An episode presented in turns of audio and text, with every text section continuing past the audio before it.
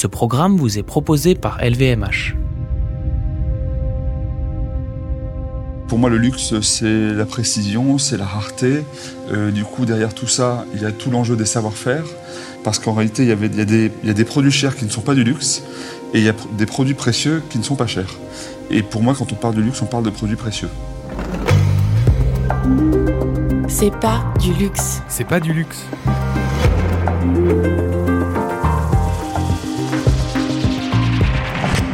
Meilleur, Plus juste, plus équitable, plus responsable, plus beau. plus vivable.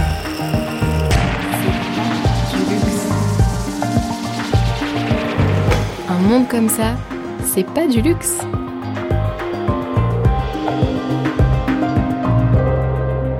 Là, de votre bullshit job, vous parlez tous les jours avec le même trémolo dans la voix de votre aspiration ultime, tout plaqué pour aller élever des chèvres dans le Larzac. Tout plaqué, c'est ce que notre invité du jour a fait. Pas pour devenir agriculteur, mais pour accomplir son rêve à lui, transformer durablement notre mode de consommation des vêtements. En 2007, Thomas Uriez quitte un travail de responsable informatique qui l'ennuie et part vivre dans la Drôme, chez ses grands-parents à Romans-sur-Isère. Là-bas, il transforme une maison de famille en boutique consacrée à la mode équitable, sorte de pied de nez au gigantesque magasin d'usine auquel elle fait face. Mais au fil des années, à mesure que les marques qu'il distribue mettent une à une la clé sous la porte, Thomas Uriez se rend compte qu'il doit passer la deuxième. En 2013, il lance 1083, une marque qui ne fabrique à ses débuts que des jeans, en coton bio ou recyclé, et dont le nom a été choisi pour une raison simple, c'est la distance entre Menton et Port-Spoder, les deux villes de l'Hexagone les plus éloignées l'une de l'autre. Tissés dans les Vosges, montés à Marseille, les produits de la marque sont en effet tous fabriqués en France et Thomas Uriez mène depuis les débuts de sa marque une campagne active de relocalisation de l'industrie textile, au point d'avoir écrit un bouquin sur le sujet en 2019. Huit ans après avoir lancé son projet grâce au soutien de crowdfunders sur Ulule, 1083 a créé 150 emplois, vendu 40 000 jeans, fabriqué des masques à destination du personnel soignant lors de la première vague de Covid en mars 2020 et s'attaque désormais à un nouveau projet, défibrer de vieux jeans pour en produire de nouveaux, sans avoir à importer de coton de l'étranger.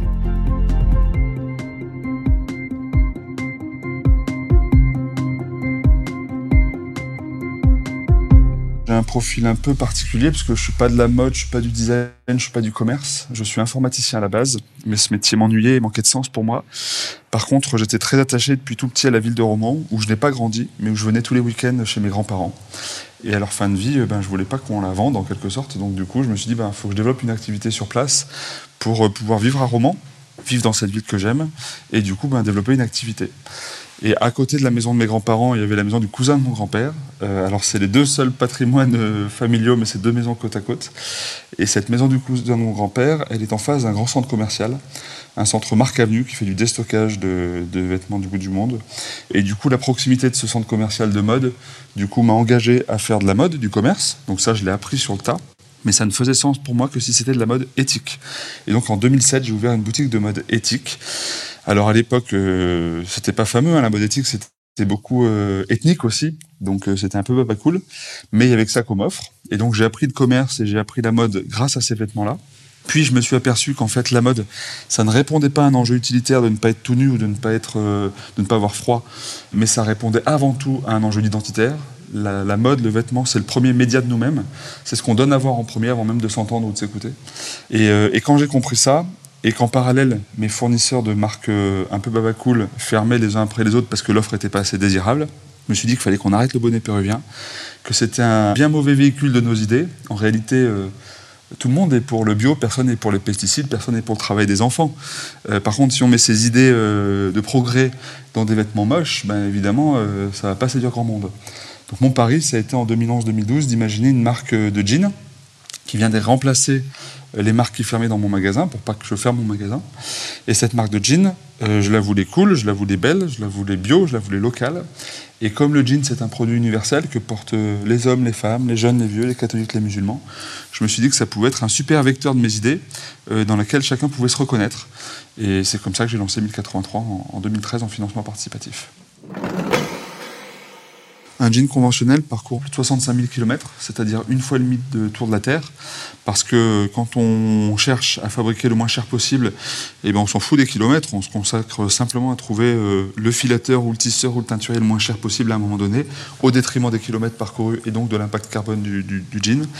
Euh, nous, c'est pas la démarche. Euh, nous, on cherche à relocaliser au maximum euh, la fabrication du jean à moins de 1083 km, c'est-à-dire en France, puisque cette distance de 1083 km, c'est la plus grande diagonale euh, de l'Hexagone, entre Menton et, et Porspoder, un petit village au nord de Brest. Et donc notre démarche, c'est vraiment de relocaliser étape après étape. Il y a huit ans, quand on a démarré, on avait relocalisé la confection grâce à un petit artisan marseillais et le tissage grâce à deux tissages, un dans les Vosges, euh, Valrue Industrie, qui est devenu les tissages de France, et un dans la Loire, les tissages de Charlieu. Euh, année après année, on aura localisé euh, la teinture, la filature, euh, l'ennoblissement, et là, on en est à relocaliser la production de coton, non pas spécialement en produisant du coton en France, mais en recyclant le coton et donc en le produisant non pas à partir de champs, mais à partir du recyclage. Et donc, en, en, quelques années, on est passé de 65 000 km à 6 500 parce qu'en réalité, la seule grosse distance qui nous reste, c'est le coton bio que l'on importe de Tanzanie aujourd'hui. Mais dans quelques semaines, euh, mois, on va lancer un jean euh, qui aura parcouru moins de 650 km. Donc on aura divisé par 100 les transports en moins de 10 ans euh, dans la fabrication de notre jean, grâce à la production de jeans issus du recyclage de vieux jeans. Et donc c'est comme ça que pas à pas, on relocalise et on responsabilise notre filière. Notre entreprise et l'argent qu'on gagne, il sert une cause, une mission qui est dans nos statuts, qui est d'amener chacun à produire et consommer dans l'économie circulaire. Donc tout l'argent qu'on gagne, tous les profits qu'on fait, toute la richesse que l'on crée avec nos clients, avec nos fournisseurs, avec nos banquiers, elle sert à cette mission-là, cette cause-là. Donc euh, du coup, c'est très clair, en fait, quelle que soit sa place dans l'entreprise, euh, on se lève le matin pour ça.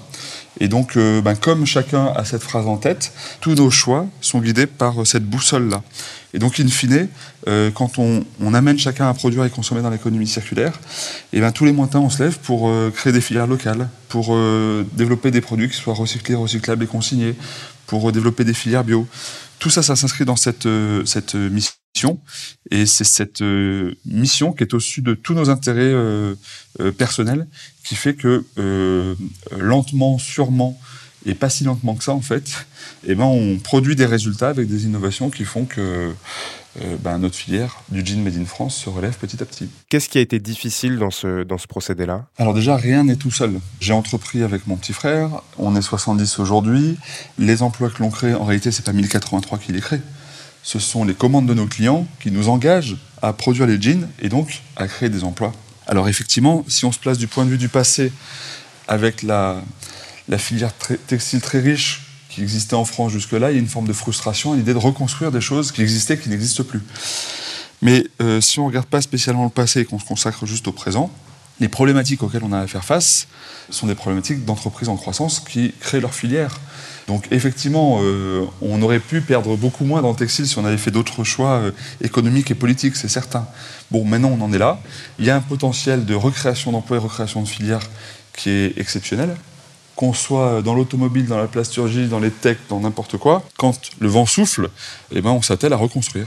Donc certains euh, construisent des filières agricoles, d'autres des filières automobiles, d'autres des filières euh, chimiques, donc euh, que sais-je. Bon, ben nous, on s'attelle à reconstruire une filière textile et on en est ravi parce que si on reconstruit, ça veut dire qu'il ben, y a du développement possible et que le marché attend ça. Donc on ne va pas se gêner de remettre en place euh, ces briques qui nous manquent au fil des mois. C'est pas facile, c'est dur, hein, c'est galérien, mais euh, c'est des bons problèmes. La difficulté, ce qui serait pas cool, c'est de perdre des emplois, d'avoir moins de demandes que d'offres. Euh, là, ce serait difficile. Aujourd'hui, c'est galérien, mais c'est des problèmes de riches. On est en train de reconstruire une filière, c'est top.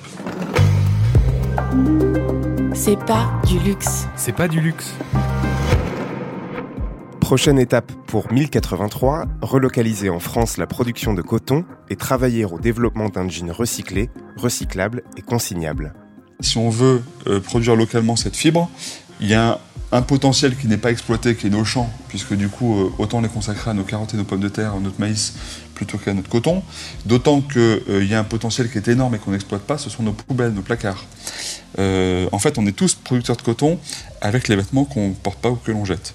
Et donc l'idée, c'est que même si ça fait des milliers d'années qu'on optimise la production de coton agricole, et que ça fait seulement quelques années qu'on étudie la production de coton recyclé, en réalité, il y a un chemin pour euh, détisser, défiler euh, délicatement des vêtements, spécifiquement vêtement par vêtement. Donc nous, on se spécialise dans le jean, évidemment, pour en extraire le coton le plus qualitatif possible, le carder en quelque sorte pour, pour garder les fibres les plus longues issues du recyclage, et refiler ces fibres recyclées les plus longues pour refaire un fil neuf et du coup euh, repartir sur un tissage, une confection d'un jean euh, neuf. Donc on a consacré beaucoup de nos profits euh, à ces études-là. On a été lauréat du concours innovation de l'ADEME qui nous a permis de financer l'industrialisation du processus. Et là aujourd'hui, on n'en est pas une production industrielle mais une production artisanale qui va déboucher ces prochaines semaines sur un premier jean démo, tissé, recyclé, filé dans notre usine des Vosges qu'on va présenter au Salon Made in France là en novembre. Mais vous avez surtout, et c'est là ce qui m'intéresse, développé un projet de jean infini, puisque fabriqué en polyester recyclé et qui est consignable. En quoi est-ce que ça consiste? On a fait, à ma connaissance, le premier vêtement au monde qui est 100% euh, recyclé, 100% recyclable et consigné. Donc, c'est-à-dire que nous, 1083, on assume la totalité du cycle de vie du produit, c'est-à-dire qu'on met sur le marché quelque chose de recyclé, de recyclable, et qu'en fin de vie, on le récupère pour en récupérer la matière première et refaire un jean neuf avec. Donc on est 100% comptable des vêtements que l'on met sur le marché avec ce jean-là. En réalité, cette super innovation est une triple non-innovation. Et c'est dire à quel point l'économie circulaire, c'est à notre portée euh, si on s'y consacre. Et c'est beaucoup, beaucoup moins euh, compliqué que d'envoyer des hommes sur la Lune ou euh, de faire le tour du monde sans énergie ou au solaire. Vous voyez, c'est vraiment, on, est excité par la technologie et c'est très bien, mais il y a des innovations qui sont en fait sous nos yeux et qu'il suffit d'étudier de, pour trouver des solutions. Je m'explique. Le premier point, recycler les vêtements recyclés. Nos jeans sont en polyester, enfin ces jeans-là sont en polyester recyclé. Les autres sont en coton bio. Quand j'allais au ski, mes parents euh, m'habillaient en polaire, en bouteille plastique recyclée. Donc en réalité, les vêtements en polyester recyclé, ça n'a rien d'innovant c'est pas du tout euh, issu des années 2020, mais des années 90. Et donc faire des vêtements recyclés, on en est capable depuis 30 ans. Donc un jean recyclé, déjà, c'est une non-innovation. Un jean recyclable, bon, bah, il suffit d'aller dans un supermarché pour voir tous les produits recyclables. Donc pareil, c'est pas innovant de faire un produit recyclable. Dans le cas d'un jean, en quoi ça a consisté? Ça a consisté à faire un jean monomatière. Deuxième non-innovation. La troisième non-innovation, c'est la consigne qui existe depuis euh, des décennies, euh, notamment pour consigner les, bouteilles en verre, et euh, qu'on a donc juste appliqué au jeans pour se dire, ben oui, si on veut réellement récupérer les jeans en fin de vie, autant les consigner pour être certain que les gens nous les ramènent. Et, du coup, voilà comment, avec trois non-idées, en quelque sorte, on fait quelque chose qui est dit innovant, mais en réalité qui ne l'est pas. Vraiment, cet enjeu d'économie circulaire, plus on s'y consacrera, plus on relèvera les défis techniques, qui sont pour certains un peu complexes, euh, mais pour d'autres vraiment à notre portée. Donc allons-y, n'attendons pas. C'est pas du luxe. C'est pas du luxe. Investi depuis de longues années dans la transformation responsable de l'industrie textile, Thomas Uriez pense néanmoins que le greenwashing peut avoir son intérêt. Quand j'ai créé euh, Mode Éthique, on porte exactement les mêmes enjeux, les mêmes messages, avec des produits moins aboutis, euh, mais c'était les mêmes idées, et on était marginaux. Et il n'y a rien de pire que d'être marginal en fait, parce que du coup, on... c'est comme pisser dans un violon, quoi. c'est vraiment euh, inefficient, ça sert à rien. Par contre, là, on voit que depuis le Covid, tout le monde a vu qu'on avait des difficultés énormes, euh, en panique presque, pour se fabriquer un carré de tissu avec deux élastiques, les masques. Et je pense que cette, cette étape-là nous a permis de prendre conscience collectivement de la fragilité de notre écosystème qui ne réussissait pas à, subvenir à nos propres besoins, euh, de besoins aussi primaires que se vêtir ou se protéger en quelque sorte. Et donc ça, ça a accéléré euh, la prise de conscience des consommateurs, d'autant plus que dans le même temps, on vit de manière toujours plus frontale euh, les effets du dérèglement climatique. Donc les deux combinés ont fait accélérer la prise de conscience de la société. Ça veut dire les consommateurs, qui se sont dit ben ouais entre deux jeans à 100 balles ben, je préfère acheter le 1083 parce que au moins je sais d'où il vient et je sais comment il est fait. Ça a fait évoluer aussi les décideurs les marques qui toutes se mettent à communiquer sur ces enjeux. Euh, vous regardez les sites de la fast fashion et vous regardez le site de 1083 on dit la même chose économie circulaire etc euh, alors euh, on n'est pas dupe hein. il y a une forme de greenwashing qui est évidente mais c'est un premier pas de ces marques là en greenwashant quelque part moi je les remercie même si c'est pas bien elles nous sortent de la marge en quelque sorte, puisqu'elles disent ce que l'on dit, donc elles nous, elles nous, donnent du crédit et elles accélèrent la transition des consommateurs qui se tournent de plus en plus vers des marques comme les nôtres. Donc ça, c'est heureux économiquement pour nous. Mais ce greenwashing, cette communication qu'elles engagent, eh ben, ça les engage à, faire de mieux en mieux, parce que du coup, euh, il ne faudrait pas qu'ils se retrouvent coincés avec des scandales qui dénotent avec la communication qu'ils ont. Donc forcément, ça les fait avancer, ça les fait cheminer, ça accélère leur transition. Et ce qui est super aussi, c'est que dans ces entreprises-là, il y a plein d'hommes et de femmes euh, avec des bras, des jambes et un petit cœur comme tout le monde, comme nous, qui veulent faire changer les choses et qui veulent être acteurs du changement euh, de leur filière. Donc plus d'acteurs de la mode vont communiquer sur les enjeux sociétaux et écologiques de nos filières, plus ça va accélérer la transition de notre écosystème. Et donc, euh, pas de jugement sur le passé des uns et des autres. Nous, on est parti d'une feuille blanche, donc c'est forcément plus simple, il y a huit ans, de partir bien parce qu'on a compris les conséquences fâcheuses du modèle précédent. Euh, mais si on était né 20 euh, ans plus tôt et qu'on avait entrepris donc 20 ans plus tôt, on n'aurait pas eu ces éléments-là et on aurait certainement euh, fait les mêmes choix que nos aînés. Donc nos aînés, ils ont à changer de modèle, aidons-les en étant aussi ouverts que possible à leur égard, en leur partageant des solutions et en collaborant avec eux, tout en étant intransigeants sur le sens de tout ça. Il ne s'agit pas d'être récupéré, il s'agit juste d'accélérer la transition des uns et des autres. Le début de remise en question des pratiques de la fast fashion que l'on connaît aujourd'hui, est-ce qu'il peut, d'après vous, s'inscrire vraiment dans la durée ou est-ce qu'il y a une sorte de, entre guillemets, hype du Made in France qui pourrait être nuisible à long terme euh, sur vraiment une transformation en profondeur des pratiques? Non, je pense qu'il y aura toujours de la fast fashion pas chère qui surfera sur euh, les prix pour exciter des consommateurs qui euh, veulent changer souvent de vêtements ou qui n'ont pas les moyens de s'acheter des vêtements euh, plus cher. Ce bas de gamme ne va pas changer. Il va améliorer ses pratiques euh, au fur et à mesure des scandales et de la prise de conscience de leurs équipes, mais euh, il sera toujours là. Par contre, c'est le moyen haut de gamme qui, lui, ne va plus pouvoir se contenter, à mon sens, de raconter des histoires.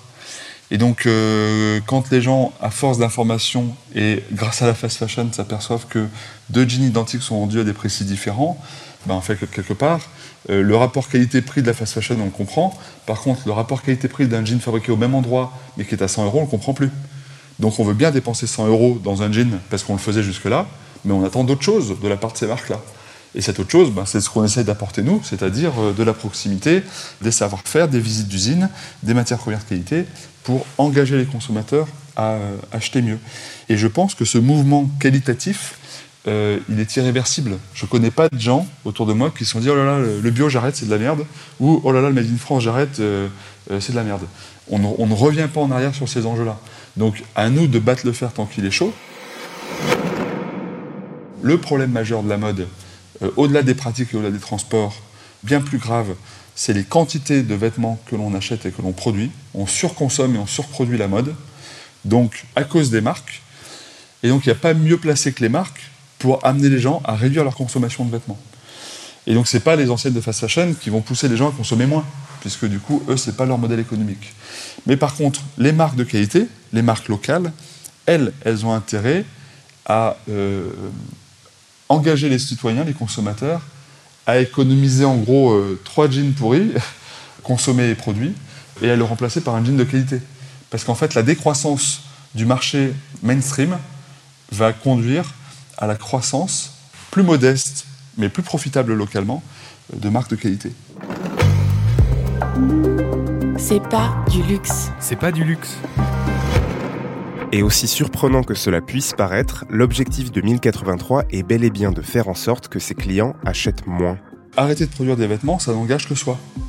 Donc ce n'est pas une réponse. Euh, c'est comme euh, couper la lumière ou se mettre à la bougie. Ça ne transforme pas le monde, ça ne change pas les pratiques ce sont les marques de mode qui font surconsommer. Il n'y a pas mieux placé que les marques de mode pour faire consommer différemment. Donc oui, on a créé une marque de mode pour amener les gens à consommer moins. Comment?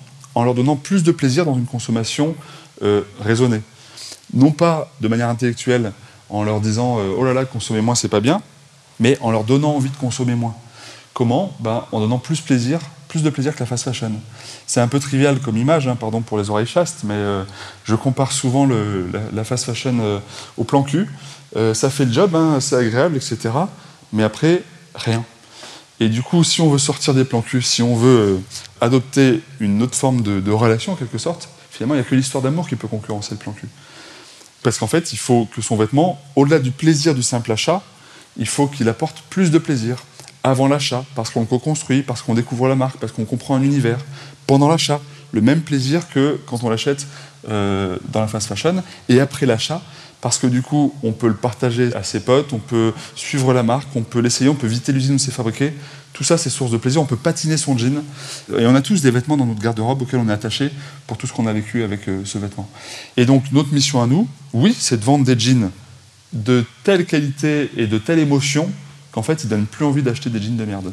Et donc, au global, oui, le marché du jean français, on espère qu'il va se réduire, qu'il va être moins quantitatif, mais qu'il va être plus qualitatif. Et ça, c'est une opportunité pour les entreprises françaises qui vont pouvoir, du coup, euh, développer de la valeur ajoutée, développer des avantages concurrentiels qui vont faire que les gens, durablement, euh, s'habilleront chez eux. Alors, ils ne vont pas acheter un jean tous les trois mois comme dans la fast fashion, mais peut-être qu'avec euh, un jean tous les deux ans, un jean tous les trois ans, ou tous les quatre ans, et ben en fait, on va fidéliser une clientèle locale qui va permettre à tout un écosystème français de perdurer et de se développer. Est-ce que cette clientèle, elle est nouvelle ou est-ce qu'elle était, elle existait là, elle attendait qu'on lui propose un produit ou est-ce que vous convertissez vraiment des gens que ça n'intéressait pas du tout En fait, pour moi, euh, c'est vraiment un, un, changement de société collective où chacun apporte sa pierre à l'édifice. Et effectivement, on passe d'une clientèle très engagée à nos débuts à une clientèle beaucoup plus grand public parce qu'aujourd'hui, tout le monde comprend qu'avec sa carte bleue, euh, ben, il peut changer la France, en quelque sorte, créer de l'emploi en France en, privilégiant un jean local.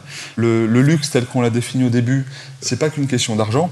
Quand on voit d'ailleurs euh, les vêtements de marque ou les téléphones de marque que choisissent d'acheter les uns les autres, on s'aperçoit que c'est tellement émotionnel qu'il euh, n'y a pas forcément de lien direct entre le pouvoir d'achat et l'argent qu'on consacre à ces achats identitaires émotionnels. Donc c'est ce qui fait que plus on donnera du sens à nos produits, plus finalement euh, les consommateurs s'apercevront de la valeur de ce qu'ils achètent et plus ils seront capables d'en mettre le prix. Euh, c'est un peu comme les voitures. Euh, une voiture made in France, elle est moins chère qu'une allemande. Seulement la, voiture made in France, on se dit qu'elle est chère. Et, l'allemande qui est plus chère, on se dit pas qu'elle est chère, on se dit qu'elle est de qualité. Bon, ben on est en train de reconstruire ce récit de la qualité et de, des valeurs locales avec, euh, avec le made in France. J'ai une phrase que je dis très souvent, c'est que tout est politique et tout est média. C'est-à-dire que là, je suis dans nos bureaux, assis sur une chaise. Le choix d'achat de cette, chaise, elle fait une partie du monde dans lequel on vit. C'est une chaise fabriquée en France, chez Sokoa, avec du tissu 1083, du denim 1083 sur l'assise. Bon, bah ça, ça fait une partie du monde dans lequel on vit, donc c'est politique, euh, dans le sens où cette chaise qu'on a achetée, eh ben, elle irrigue l'économie locale. Euh, cette chaise, en même temps euh, d'être un acte politique, mais comme, tout ce que l'on fait, elle est aussi un acte médiatique, parce que si chez 1083, qui parlons tous les jours de Made in France et de relocalisation de responsabilité et de plaisir, on trouvait des chaises Ikea qu'on voit partout, on se dirait mais merde, ils sont pas trop cohérents en fait. La, la, chaise aurait un effet, comment dire, dissonant sur notre démarche. Et donc tout est média, tout est politique. Euh, ça va de nos tables, de nos chaises, de nos, outils, de, tous nos choix. Rien n'est parfait. Mais c'est important de se rendre compte que tout a un impact sur la vie de notre cité et sur euh, la cohérence de notre projet. Et en ce sens, entreprendre, c'est merveilleux parce que du coup, euh, ben, on a une idée, on a un projet, on a un rêve, on a des valeurs, et ben on les porte.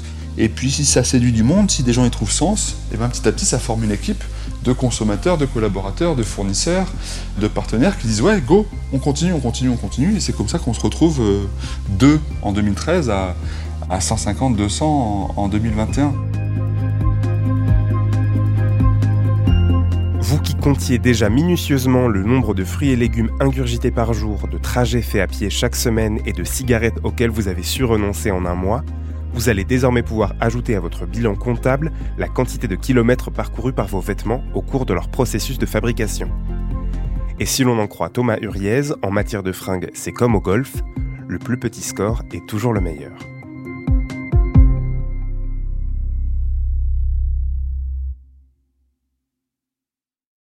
Salut, je suis Mickaël Jérémiaz, ancien champion paralympique de tennis fauteuil et tous les vendredis soirs à 21h, je vous donne rendez-vous sur Good Radio avec mon émission Dis-moi oui, Andy. Dis-moi oui, Andy. Oui, vas-y, dis-lui oui. Et pour quelle raison, s'il vous plaît? Eh bien pour parler de la plus importante des choses. Car avec mes invités, on discute plaisir, jouissance, douceur, des histoires de frissons, de coquinerie, de rire. Bref, on digresse sur le sexe. Mais pas de n'importe quelle manière. Sur Dis-moi oui on dit, on en parle en essayant d'oublier personne, mais vraiment personne. Jeune, vieux, moche, beau ou belle, homme, femme ou aucun des deux. avec deux bras, deux jambes, parfois moins, parfois pas du tout. Et on en parle surtout avec gaieté, respect sans tabou ni fausse bienveillance. Retrouvez Dis-moi oui Andy en podcast sur toutes les plateformes d'écoute. Dis-moi oui, Andy.